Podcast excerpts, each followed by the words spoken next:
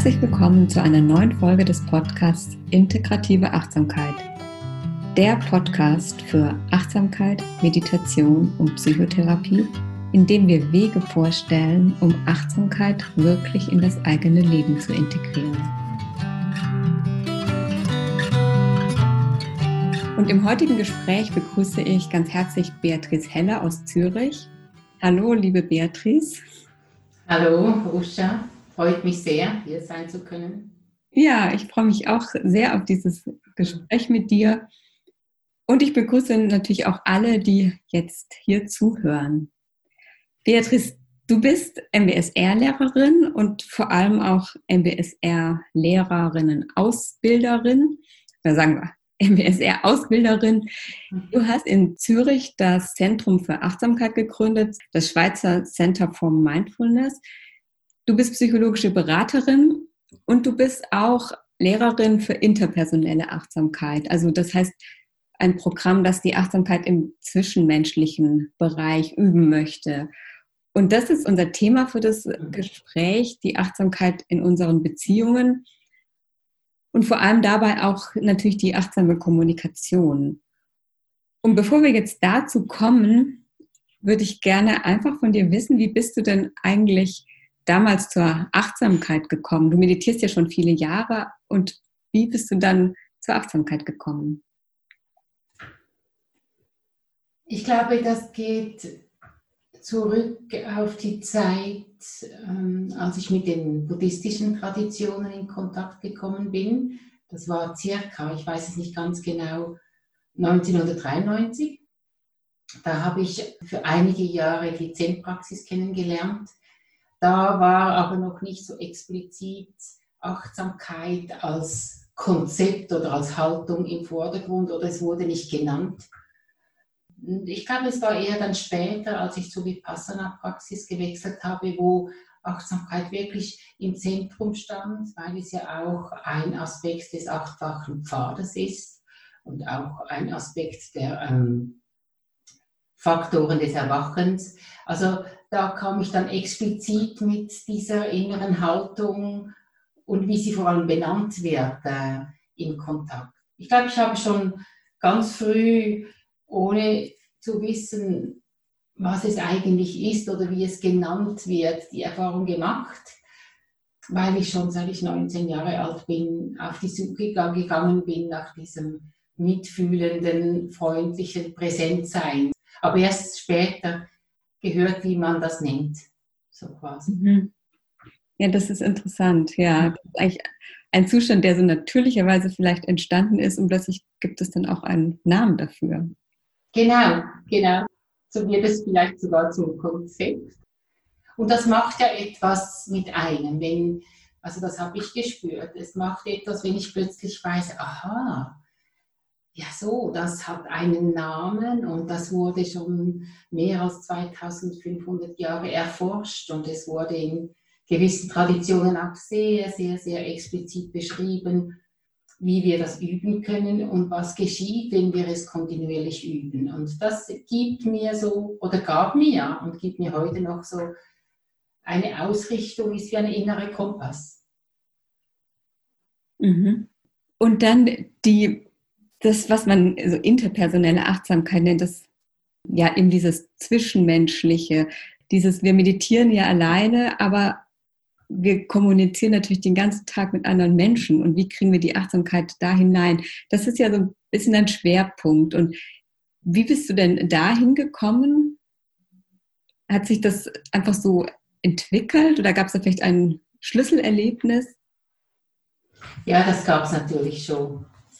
Schon, also das war ganz klar meine Erziehung.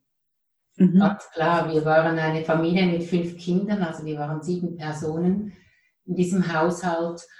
Und Sprechen und Schweigen war ein Thema. Also einerseits waren wir fünf Kinder sehr nahe beieinander und äh, es galten zu seiner Zeit auch andere Erziehungsmethoden. Also da wurde zu gewissen Zeiten einfach geschwiegen und nicht gesprochen. Und vor allem stand so im Raum so, ähm, es ist eigentlich auch nicht wichtig, was du denkst. Und das ist natürlich schon sehr, sehr prägend, äh, dann nicht sprechen ist manchmal auch, war manchmal auch mit ähm, Bestrafungen kombiniert. Also ich ging eigentlich aus dem Elternhaus schon äh, mit dieser Prägung, äh, dass Kommunikation etwas ganz Schwieriges ist. Sie hat mich auch etwas gelernt, diese Erziehung von meinen Eltern, weil sie haben ihr Bestes getan, was sie tun konnten. Es war auch nicht einfach, fünf Kinder, die innerhalb von sechs Jahren zur Welt kamen, wirklich auch eine Ordnung äh, hinzukriegen. So, sie haben mich wahrscheinlich dort auch gelernt, dass ich zuhören kann, mhm. dass ich mich nicht sofort in den Mittelpunkt stellen muss. Dort war es noch darf, ich durfte es nicht. Aber ich glaube, dort wurde mir diese Qualität, konnte ich dort sehr gut üben, einfach mal zuzuhören oder mal einfach präsent zu sein. Mhm. Das war wahrscheinlich der, der Ausgangspunkt, ziemlich sicher. Und ich denke mir, das ist ein Lebensthema, das begleitet mich seit dann und wird es mich wahrscheinlich noch ewig begleiten. Ja, weil die Begegnungen ja immer, es kommen ja immer wieder neue dazu. Es ist ein Feld, was ja wirklich immer, immer weitergeht. Und was du jetzt erwähnt hast, dieses ähm, Schweigen und Stille, war das, war Schweigen dann, hatte das auch sozusagen so einen negativen Aspekt, so von dem, wie du es in der Familie kennengelernt hast?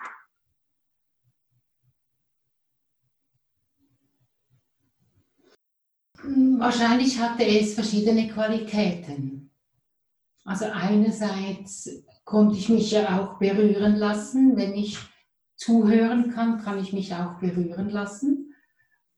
Und spüre, habe die Verbundenheit auch gespürt mit meinen Geschwistern oder mit meinen Eltern.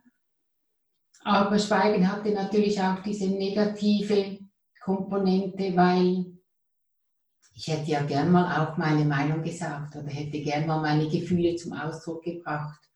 Und da war dann Schweigen eher negativ belastet, natürlich.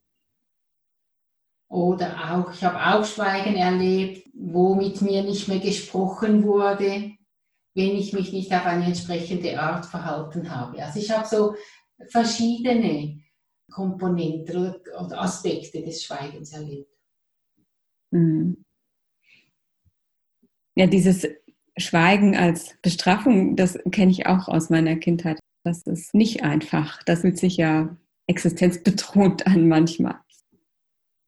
Also es war auch wirklich so, dass ich ähm, im Nachhinein schon sehe, dass ähm, ja vor allem meine Mutter da irgendwie nicht viele Möglichkeiten hatte. Sie musste irgendwie Ordnung reinbringen, weil sie das auch quasi ihrem Ehemann versprochen hat sie selber waren, ja, war wahrscheinlich psychisch nicht wahnsinnig belastbar und dann brauchte sie das, weil sie sonst wahrscheinlich untergegangen wäre.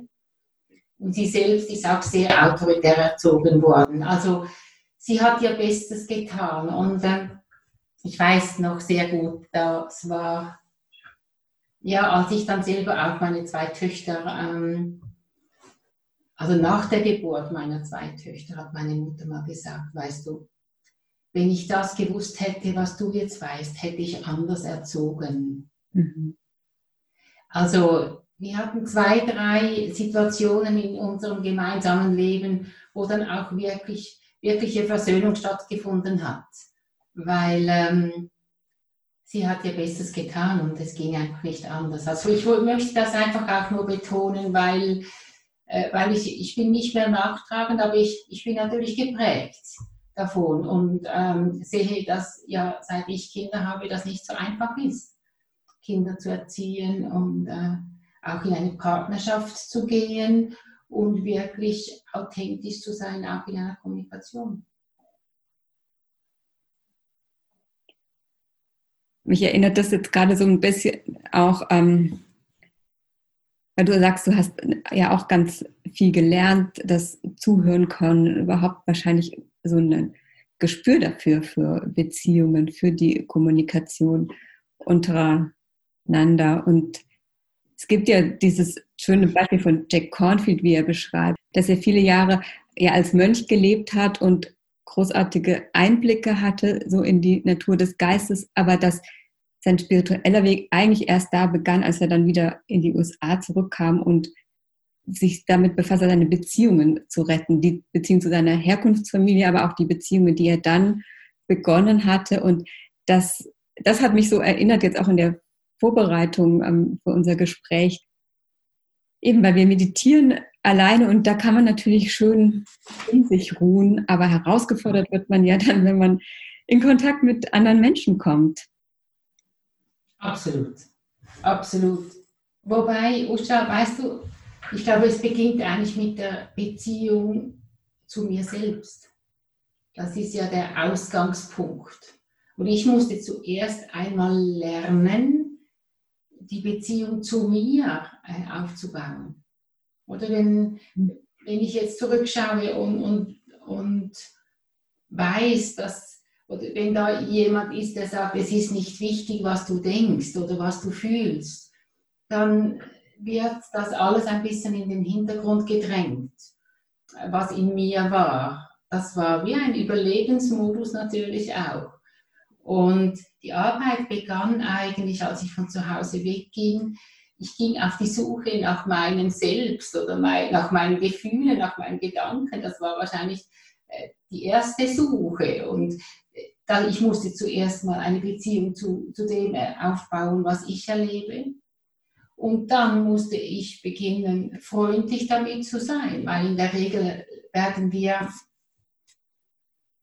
ähm, nicht so erzogen, dass wir ein wunderbares Vorbild haben, wie eben Kommunikation bestmöglich gestaltet wird. Also das heißt, ich, es beginnt alles zuerst bei mir, nämlich ich musste lernen, freundlich damit zu sein, was ich denke, wie es mir geht, wie ich bewerte und so weiter. Also die Beziehung beginnt bei mir und das ist das, was du sagst, das üben wir auf dem Kissen. Mhm. Also ich übe das, ich habe das auf dem Kissen so explizit eine Anleitung dafür erhalten, wie ich diese freundliche Beziehung zu mir aufbauen kann, weil ich denke mir, das ist die Basis für jegliche achtsame Kommunikation. Sonst ist es in meinen Augen keine achtsame Kommunikation, wenn ich mich, mich außen vor lasse. Mhm. Ohne mich zu wichtig zu nehmen. Aber echte Beziehung ist nur, wenn ich weiß, was ich erlebe und wenn ich präsent bin für das andere. Nicht nur mit den Ohren, sondern mit allen Sinnen, weil wir ja mit dem ganzen Körper unsere Wichtigkeiten und Inhalte zum Ausdruck bringen. Dann besteht, äh, entsteht eigentlich erst richtige, für mich, für mich, ja, richtige Beziehung. Aber es beginnt bei mir selber. Und auf dem Kissen habe ich gelernt oder ich übe mich heute jeden Tag noch, dass ich äh, liebevoll damit umgehe, was ich von Moment zu Moment erlebe.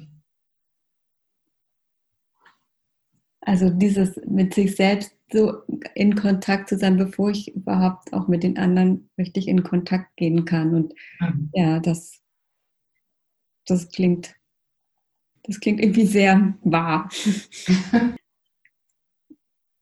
Damit hast du auch schon wirklich sehr schön beschrieben, was ist eigentlich achtsame Kommunikation. Und wir haben vorhin auch schon das Zuhören erwähnt. Vielleicht können wir uns ein bisschen dem so annähern, das noch ein bisschen näher zu, zu erforschen.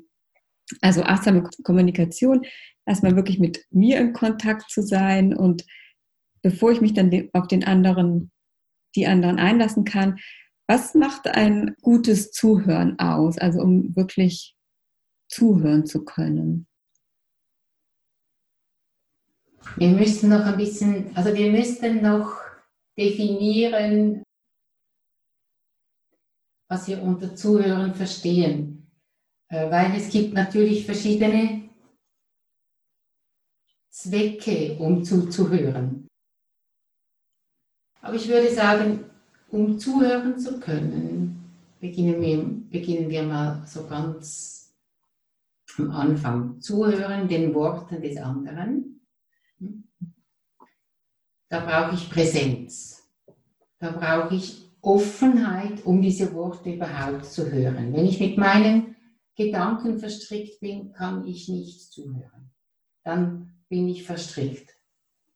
Zuhören geschieht auf die eine Seite nach außen, aber zuhören, um überhaupt in eine achtsame Kommunikation zu kommen, beinhaltet für mich auch, mir selbst zuhören zu können, nämlich der Resonanz in mir, die entsteht, wenn Worte an mich gelangen und in einem komplexen Vorgang innerlich für mich Bedeutung kriegen, dann muss ich mir wie auch zuhören können, was diese Worte für mich bedeuten.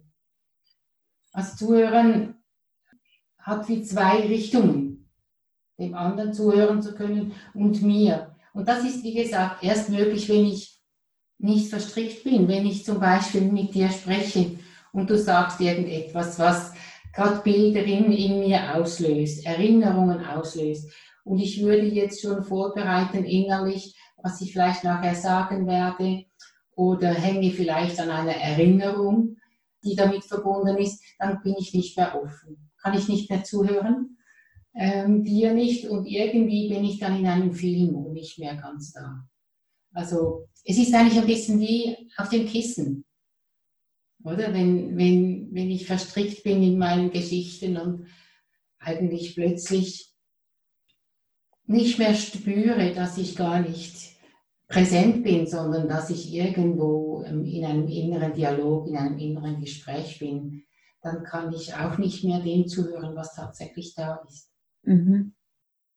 Das heißt auch, dass die Aufmerksamkeit oder die Achtsamkeit ist natürlich bei meinem Gegenüber, aber sie ist ein Stück weit auch bei mir, um zu merken, wenn ich anfange, mich zu verstricken. Also das ist dann so eine Präsenz, die sich auf mich und das Gegenüber bezieht und zu merken, verstricke ich mich und das dann auch wieder loszulassen und wieder ganz zum anderen zurückzukehren. Würdest du das so beschreiben?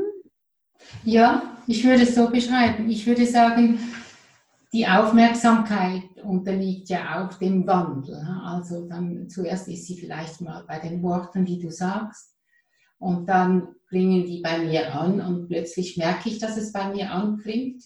Und, und dann merke ich eben, dann bin ich jetzt weggewandert mit der Aufmerksamkeit, dann hole ich sie wieder zurück und entscheide mich wieder zu, zuzuhören. Und manchmal gelingt es, wie dass so diese beiden Ströme der Aufmerksamkeit, also der Strom, der sich eher deinen Worten zuwendet oder deinem Ausdrucks, deiner Ausdrucksweise und dem Strom, der sich in mir durch meine Bewertungen, meinen inneren Dialog und meine Reaktionen quasi auftut, dass die irgendwie zusammenkommen. Dann gibt es wie so einen gefühlten gemeinsamen Raum und für mich ist das manchmal hat das ein sehr zeitloser Charakter. Aber ich kann das nicht erzwingen, sondern manchmal sind wir einfach beim anderen mehr, dann wieder bei einem selber, holen wir uns wieder zurück und dann wieder beim anderen und vielleicht zwischendurch mal bei beiden. Auch das ist in einem ständigen Wandel. Ja. Sonst wird es wahrscheinlich steif. Also nur draußen sein, also nur bei dir jetzt quasi, bringt mich nicht mit meinem Erleben äh, in Berührung und nur bei mir sein, kann ich nicht offen sein für deine Wahrheit. Ich glaube, die Flexibilität ist das, was, was wichtig ist. Wir werden alle wahrscheinlich mal zwischendurch draußen sein, dann wieder drinnen. Aber solange wir uns noch bewegen können, ist es, glaube ich, förderlich für ein Gespräch. Mhm. Und lebendig. Ja. ja. Und trotzdem ist das so schwer. Also ich glaube, es gelingt ja so oft nicht. Also wir Menschen, wir haben natürlich diesen Wunsch, gehört zu werden, auch zuhören zu wollen und trotzdem erleben wir gerade solche Momente, wo es dann wirklich auch so eine Begegnung ist, erleben wir ja nicht so oft. Und wieso ist es so schwierig? Das ist eine gute Frage. Ähm,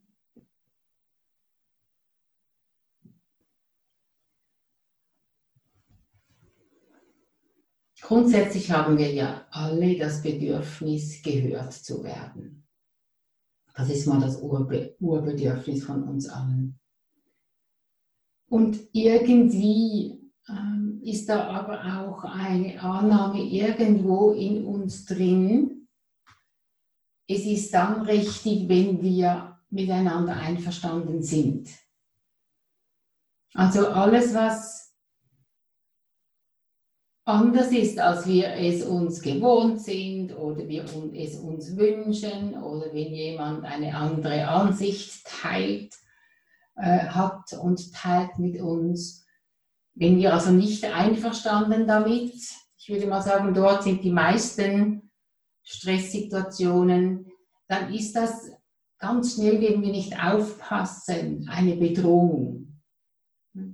Dann sehen wir den anderen nicht mehr als Menschen mit seiner subjektiven Wahrheit, sondern da kommen wir in diese automatische Stressreaktion, die wir ja auch kennen, wenn wir Achtsamkeit für uns selbst praktizieren, geht es ja auch darum zu erkennen, wo sind die Momente, wo ich automatisch reagiere. Und ich denke, es ist so, dass wir grundsätzlich alle das Bedürfnis haben, dazu zu gehören, gemeinsam unterwegs zu sein, gehört zu werden und wenn etwas anderes ist und die Erwartung ist eine andere in mir, wenn ich da nicht wach genug bin, dann geht es in ein Kämpfen, in ein Unterbrechen, in ein Ratschlag geben, dann, dann, dann können wir das alle nicht mehr, wenn wir in diesem Autopilot sind. Und dann wird es wahnsinnig schwierig. Und, und im Grunde genommen trennen wir uns dann, dann vom Vis-à-vis -vis und fühlen uns dann nachher eigentlich einsam. So. Ich glaube, es ist so dieses, diese stille, unüberprüfte Annahme, dass es dann gut ist, wenn wir einverstanden sind und sonst ist irgendetwas bedroht in mir. Ich glaube, da kommt ganz vieles her. Und dann ist es auch in unserer Kultur. Wir haben nicht diese einschließende Kommunikationskultur kennengelernt in unserem Elternhaus, auch nicht in der Schule in der Regel wo diese, wie soll ich sagen, Wertschätzung des anderen wirklich auch kultiviert wird. Ja. Und da kommen so verschiedene Dinge zusammen, glaube ich. Ja. ja. War das verständlich? Ja, das war verständlich und das, das finde ich ganz, ganz hilfreich, um das zu verstehen. Und auch weil dann in der Stressreaktion dann kommt eben die, der Gegenangriff oder die Flucht, auch dieser Rückzug, gar nichts mehr zu sagen und dann ist, ist es oft auswegslos und, und alle sind natürlich noch frustrierter. Also das ist auch das eigentlich, was du vorhin auch sagtest. Deshalb auch die Übung der Meditation, um genau das, diese Mechanismen kennenzulernen in mir selbst und sie dann in so einem Gespräch auch bemerken zu können. Ja. Ähm, genau. Ja. Es ist genau, also deshalb, ich komme immer wieder auf das Gleiche zurück, was du jetzt eben sagst. Die persönliche Achtsamkeitspraxis, glaube ich, ist so notwendig, äh, damit wir dieses, ähm, diese freundliche Präsenz oder diese Haltung auch in das Gespräch reinbringen können. Auch wenn wir es intellektuell verstehen, die Prägung ist so stark, so stark. Ich glaube, es geht nur über die eigene Praxis. Langfristig, langfristig. Und ja, das ist meine feste Überzeugung. Im besten Fall wird das Gespräch zur Meditation. Mhm. Ich habe es ja vorher eigentlich geschildert. Also ich sehe dich, ich sehe dein Gesicht, oder ich höre deine Worte, ähm, das sind die Sinneseindrücke mit Informationen von außen. Dann spüre ich die Resonanz in mir, bemerke, wie ein Lächeln auf mein Gesicht kommt äh, oder wie mein Herz vielleicht schneller schlägt. Dann merke ich, welche Bedeutung diese Worte in mir haben. Und dann kann ich äh, wählen, okay, was sage ich denn jetzt als nächstes? Also kommt dieser Filterungsprozess, was ist denn jetzt wirklich wichtig für die Situation? Dann wähle ich bewusst die Worte, spreche sie aus und nehme wieder wahr, wie die Umgebung auf mich reagiert. Also das ist eigentlich, im besten Falle ist das Gespräch, wird es zur, zur meditativen Praxis, könnte man sagen. Oder John Kabat-Zinn sagt ja jeweils, das Leben ist die größte Meditation. Also das finde ich wirklich sehr schön. Also wenn wir spüren, woher die Worte kommen, die wir zum Ausdruck bringen. Ja. Mhm. Das, was du jetzt gesagt hast über das achtsame Zuhören, das gilt ja genauso für das achtsame Sprechen.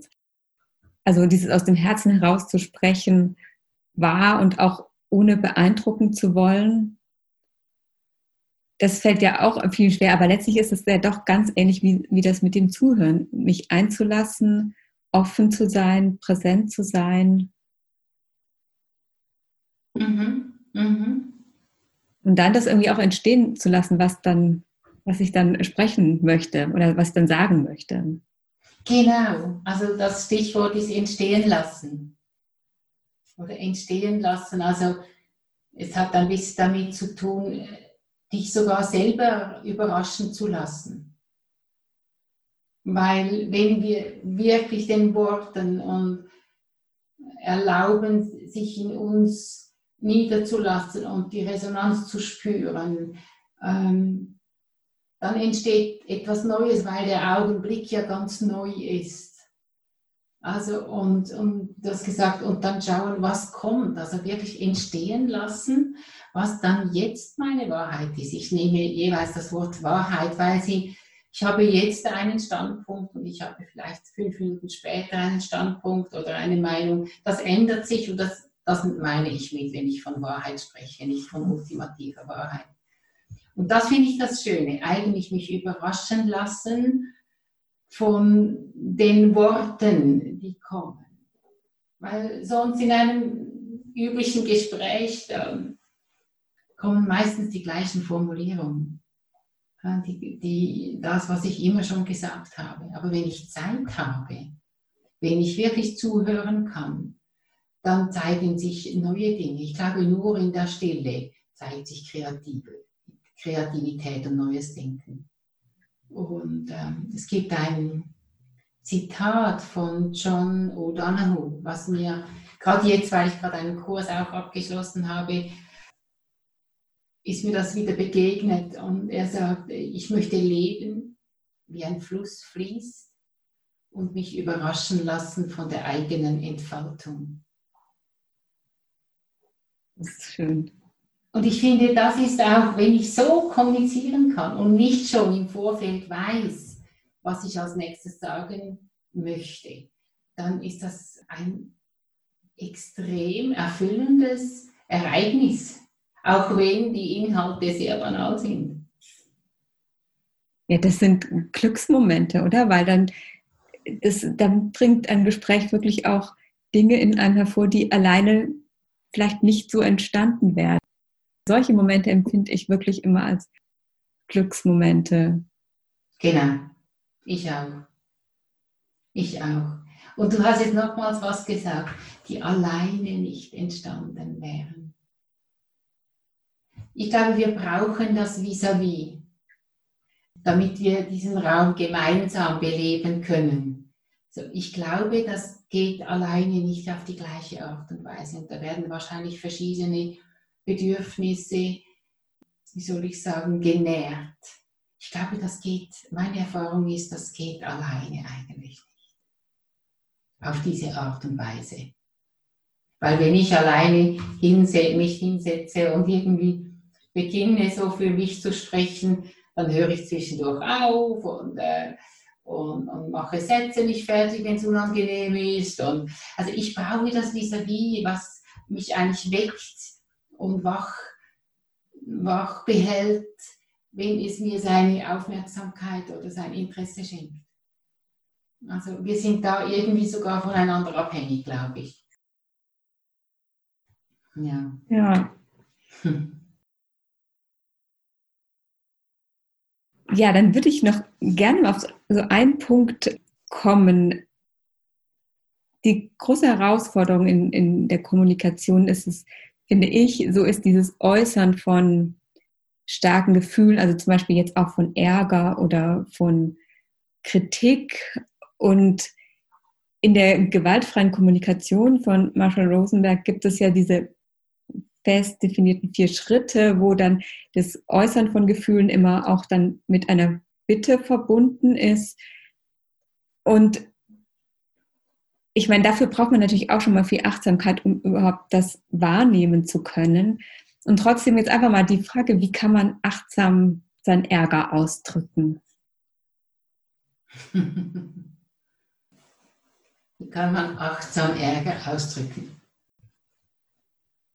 Du meinst einen Vis-à-vis? -vis? Also wenn ich ein Vis-à-vis -vis habe, oder? Das ist interessant, dass du fragst, weil als ich das jetzt die Frage gestellt habe, habe ich auch gedacht, so, ja, doch, ich glaube, ich meine schon sein Gegenüber. Also wenn ich mich über jemanden wirklich ärgere. Aber so, wenn wir jetzt sprechen, dann frage ich mich auch, muss ich es ausdrücken?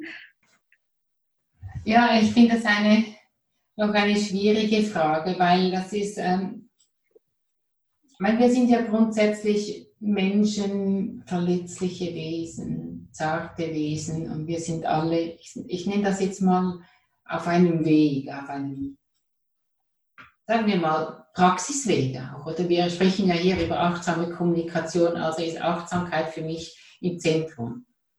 Und ähm, dadurch wissen wir, weiß ich, dass ich verletzlich bin, zart bin und dass, mich, dass ich Dinge erlebe, mit denen ich nicht einverstanden bin. Und das äußert sich dann entweder in Angst oder in äh, Ohnmacht oder in Ärger oder in Wut. Und wenn ich sage, ich nehme mich achtsam wahr, dann ist das etwas, was ich gerne anerkennen möchte, dass es da ist. Also der erste Schritt ist tatsächlich für mich zu merken, wow, wow, diese Wut, ich merke sie dann vielleicht im Magen, wenn sich bei mir alles zusammenzieht.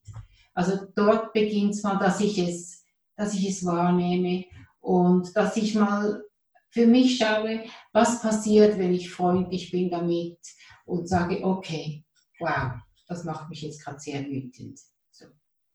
Wenn ich Zeit habe, dann äh, und mich verankere in diesem Erleben, ohne mich damit zu identifizieren, also wenn ich es spüren kann, wenn ich merke, wie sich alles zusammenzieht und mir vielleicht auch übel wird dabei, dann äh, merke ich vielleicht auch, dass diese starke Emotion, äh, die sich körperlich so zeigt, auch wieder verändert.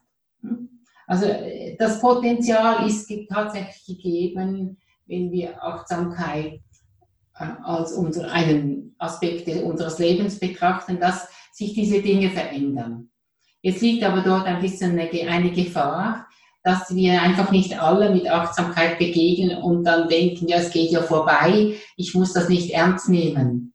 Mhm. Dort finde ich, ist es ein bisschen schwierig und dort sind wir natürlich auch wieder mit unserer Prägung konfrontiert oder sind wir uns gewohnt oder durften wir sagen, dass mich etwas bewegt, dass, dass in mir alles sich zusammenzieht, dass ich jetzt gerade Ärger verspüre. Äh, dort äh, beginnt das Übungsfeld eigentlich. Oder, oder was habe ich vorgelebt, gekriegt, wie solcher Ärger in der Familie zum Ausdruck gebracht worden ist. Also das ist der Moment, wo sich ganz vieles entscheidet. Und ich finde, Also ich würde gerne einschätzen können, ist es wichtig jetzt und hilfreich für die Beziehung, wenn ich dem Ausdruck gebe. Wenn ich zum Beispiel sage, und da kommt jetzt wieder GFK, also gewaltfreie Kommunikation hinzu, nicht als Methode von GFK, aber ich habe gemerkt, wenn ich meditiere und Achtsamkeitspraxis in mein Leben integriere, geschieht genau das dass ich die Umstände sehe. Also ich beschreibe die Situation, wie es Marshall Rosenberg sagt. Und dass ich sehe, was es in mir auslöst. Also ich ähm, beschreibe das Gefühl in mir, ohne jemanden zu be, äh, beschuldigen, im besten Fall, wenn es gelingt. Dann bemerke ich, was denn eigentlich mein Bedürfnis ist, was möchte ich denn eigentlich und bringe es zum Ausdruck. Also von dem her finde ich, diesen Ansatz von gewaltfreier Kommunikation schon hilfreich. Aber wenn ich ihn jetzt einfach so als Konzept lerne, ohne Achtsamkeit als Basis zu haben, wird das ganz schwierig, habe ich gemerkt. Ich habe mich vor vielen, vielen Jahren damit mal auseinandergesetzt. Dann wird es zu einem ja, also ähm, strengen Korsett und ähm, hat gar nicht viel mit liebevollem Umgang zu tun und schon gar nicht mit der Einsicht, dass eben der andere seine Wahrheit hat und ich meine Wahrheit habe. Also da kommen ganz viele Dinge dazu, aber ich versuche einzuschätzen, wie wichtig ist es, ist es förderlich für die Beziehung, ähm, und dann kann ich auch, wenn ich verankert bin, ist das Potenzial gegeben, dass ich Worte finde, die den anderen und mich selbst nicht verletzen. Es ist, ja, ist, ist schwierig. Ich finde es heute noch manchmal sehr schwierig und ähm, mittlerweile erlaube ich mir das auch und sage, sage vielleicht, ich, ich merke, bei mir zieht sich im Moment alles zusammen. Ich glaube, ich brauche ein Momentchen, um darüber nachzudenken. Ich bringe es ganz oft auch körperlich zum Ausdruck und das erleichtert mir die, die Sache eigentlich. Ich mhm. finde schon, dass wir das sagen können und müssen manchmal. Ja. Mhm.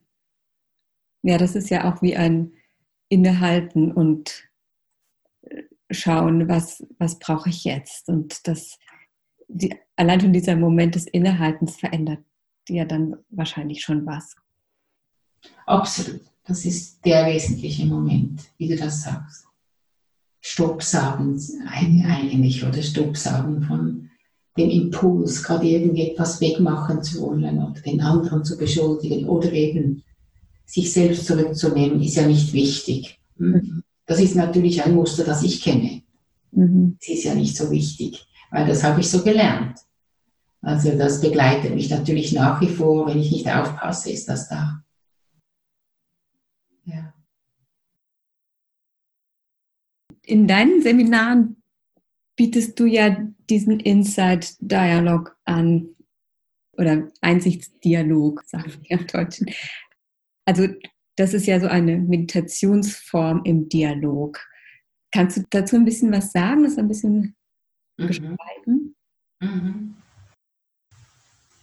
Also Einsichtsdialog kommt ja von Gregory Kramer. Er hat das, ähm, er hat genau diese Frage in den Raum gestellt, dieses Statement eigentlich. Wir haben relativen Frieden auf unserem Kissen ähm, und sobald wir ähm, aufstehen und in die Beziehung gehen, dann ist das der Ort, der am meisten Stress hervorbringt und hat dann diese sogenannten Meditationsleitlinien kreiert, die uns unterstützen können dabei, wirklich Präsenz ins Gespräch zu bringen.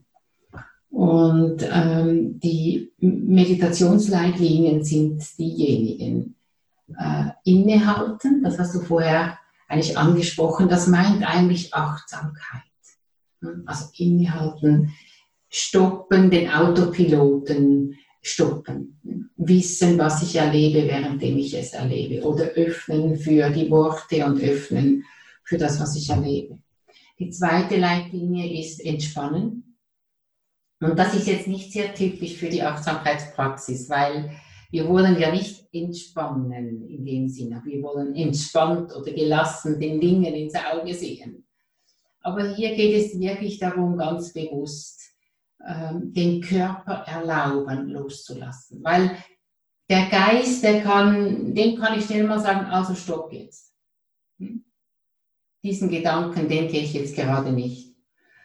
Ähm, aber der Körper, der dieses Muster schon so lange in sich trägt, dieser Muskeltonus, diese Anspannung, die wir kennen, die braucht ein bisschen mehr Zuwendung. Und diese zweite Meditationsleitlinie offeriert wirklich eine extra Portion Entspannung. Also das heißt, wenn ich jetzt mit dir im Gespräch bin und ich merke, ähm, oh, im, im, in den Schultern beginnt sich was zusammenzuziehen, dann kann ich ganz bewusst dort loslassen, weil sonst bin ich schon auf dem Absprung. Öffnen ist die dritte Meditationsleitlinie.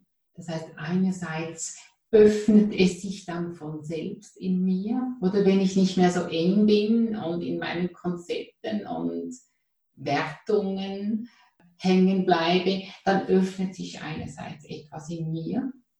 Und dann erst, erst dann bin ich fähig, mich zu öffnen für das Vis-à-vis, -vis, für das Außen. Wenn ich von Beziehung spreche. Also wenn ich von Beziehung spreche, kann ich mich erst dann öffnen. Also öffnen ist die dritte ähm, Leitlinie. Und was dann sichtbar ist, dass alles einem ständigen Wandel unterlegen ist. Dass alles sich ständig wandelt. Und deshalb ist die vierte Leitlinie dem Entstehen Vertrauen. Mhm. Also wenn ich so quasi Platz genommen habe auf meinem Stuhl, ich bin entspannt, sage ich jetzt mal, ich öffne mich, dann ist das ja wie in der Meditation, dann sehe ich dieses Treiben kommen und gehen und eng und weit und hm. also das heißt, es wird offensichtlich, dass Wandel stattfindet. Also die vierte Leitlinie heißt dem Entstehen Vertrauen. Und erst dann können wir tief zuhören. Also die fünfte Leitlinie heißt tief zuhören. Den Worten des anderen, aber eben auch meiner, meiner Wahrheit und meiner, der Resonanz, die in mir entsteht, wenn die Worte oder auch die ganze der ganze Körper drückt ja Inhalte aus, äh, auf uns wirken. Und dann die Wahrheit sagen, quasi aufgrund dessen, was ich wahrnehme, was ich erlebe, dann die Wahrheit sagen, die jetzt hilfreich ist oder die, die ich gerne sagen möchte. Und das sind diese sechs Leitlinien. Die üben wir explizit in den Kursen, einen nach den anderen, und währenddem wir diese Leitlinie üben, reflektieren wir zu zweit meistens allgemein menschliche Themen. Also wir kommen in Beziehung, üben die Leitlinien und reflektieren zum Beispiel über Altern, über Gesundheit, Krankheit, über Veränderung, über, was hat es noch, zum Beispiel die Frage, wie, welche Rollen nehme ich ein oder welche nehme ich selber ein oder welche werden mir auferlegt und merken einerseits, dass diese Themen allgemein menschlich sind, dass wir alle in diesen, mit diesen Themen, hm, soll ich sagen, äh, konfrontiert werden und können währenddem wir diese ganz persönlichen Erfahrungen teilen, eben diese Achtsamkeit ins Gespräch bringen und können im Gespräch üben, authentisch zu sein und zu erkennen, wann würde ich jetzt in automatische Muster gehen im Gespräch und mich wieder zurückholen. Es ist wie in der, auf dem Kissen oder es ist eigentlich eine Meditationspraxis zu zweit. Das mhm. sind die Inhalte des ähm, IMP-Kurses oder das ist ja ein Aufbaukurs, den Teilnehmer in der Regel machen nach einem MBSR-Kurs. Mhm. Mhm. Ja, das ist auch ganz, ganz spannend, dass erst viele Schritte kommen, bevor ich spreche, dass dieses Innehalten, dieses Entspannen, dass erst wenn ich entspannt bin oder der Körper entspannt, kann man sich öffnen, dass eigentlich so viel Vorbereitung da ist. Also es leuchtet auch so total ein, finde ich, dass es dann eine ganz andere Qualität gibt, weil was, was dann auftaucht, ist einfach was anderes, als was sonst aus einem herausfällt, wenn man direkt loslegt, ja. Absolut, jetzt haben wir aber gar nicht in jedem Gespräch quasi können wir diese Leitlinien genauso äh, durchgehen. Aber du kennst das ja auch. Ich bin überzeugt, du kennst es, dass äh, manchmal einfach nur reicht, dass ich merke, dass ich hier sitze. Oder dass ich, dass ich auf dem Stuhl bin oder dass die Füße mit dem Boden in Kontakt sind. Also wenn ich das Gefühl habe, wirklich Platz genommen zu haben oder wenn ich getragen werde. Das ist ja auch eine Form von Loslassen oder von hier sein. Also äh, mich unterstützt das extrem im Gespräch, wenn ich immer wieder mit meinem Körper in, in Kontakt gehen kann. Mhm. Spüre und dann mit meiner, mein, meinem inneren Erleben wirklich auch in Kontakt bin. Ja, das hilft schon auch. Also ich kann nicht immer diese Leitlinien explizit durchgehen, Irgendwann werden sie natürlich schon auch ein bisschen automatisiert. Das ist der optimalste Situation, die optimalste Situation, dass das eine neue Gewohnheit wird. Mhm. Also das würde ich mir wünschen. Ja, ja ich denke jetzt an so viele eben Alltagsgesprächssituationen, auch gerade so berufliche, wo, wo oft nicht so, oder man so gefühlt nicht diesen Raum hat, dass man erstmal innehält, wo auch alles so, so ein Tempo hat. Und dass man sich das vielleicht auch nicht traut, jetzt erstmal sich die Zeit zum Inhalt zu nehmen, aber überhaupt auch sich zu öffnen. Und aber ich finde es jetzt ganz schön, wie du sagst, dass man ja einfach jetzt aus diesen sechs Leitlinien einfach Elemente nehmen kann und einfach mal guckt, okay, wie sitze ich gerade hier oder natürlich auch dieses Hineinspüren bei einer Äußerung, ähm, wie reagiert mein Körper drauf und da, um da eine Achtsamkeit zu schaffen. Und dann habe ich so wenigstens kleine Elemente davon und die kann ich in meine Gespräche hineintragen. Genau, genau. Und, und weißt du, ich würde nicht unterschätzen, die Auswirkungen, die es hat, wenn du dir Zeit nimmst für deine Worte oder wenn du anderen wirklich zuhörst und, und sie anguckst, in die Augen schaust. Wenn du das für dich lebst oder wenn ich das für mich lebe, merke ich, äh, es hat Auswirkungen auf meine Umgebung. Manch, manchmal kommen Kursteilnehmer zu mir und sagen, ja, weshalb muss ich immer? Äh, die, die, weshalb ich immer und die anderen sollten diese Leitlinien auch kennen oder sollten auch Achtsamkeit kultivieren. Fakt ist, dass es einfach nicht so ist. Und wir können grundsätzlich nur in uns etwas verändern. Und ich bin hundertprozentig davon überzeugt, dass es Auswirkungen hat, wenn wir uns so ähm, äußern oder so kommunizieren. Und dann ist es bei mir wirklich auch so, dass ich mir diese Aufmerksamkeit manchmal auch wirklich explizit hole. Mhm. Dass ich zum Beispiel sage, äh, ich wäre froh, ich könnte, also ich sage es vielleicht so, ich wäre froh, du könntest mir mal zuhören, ich würde gerne etwas durchdenken in deiner Anwesenheit. Oder ich würde gerne ein Thema dir erläutern. Könntest du mir mal zuhören? Einfach nur zuhören. Also ich habe damit begonnen, schon seit vielen Jahren, äh, diese Dinge, um diese Dinge zu bitten. Weil das ist nicht ganz einfach für die Menschen, es ist manchmal auch für mich nicht einfach, nur zuzuhören. Aber ich bin einfach nicht mehr bereit, nur einfach nur hier zu sitzen und nichts zu tun, sondern so wie ich auch Achtsamkeitsmeditation oder MBSR unterrichte oder IMP unterrichte. Ich bin fest davon überzeugt, dass wir auch etwas bewirken können. Und es gibt Orte, angefangen in meinem privaten Bereich, wo ich darum bitte, mhm. einfach nur zuzuhören. Und ich hatte mal eine wahnsinnig schöne Situation mit jemandem, wo ich nachher das Gefühl hatte, so quasi, das war das schönste Gespräch, das wir je geführt haben, aber der andere hat mit mir hat einfach zugehört.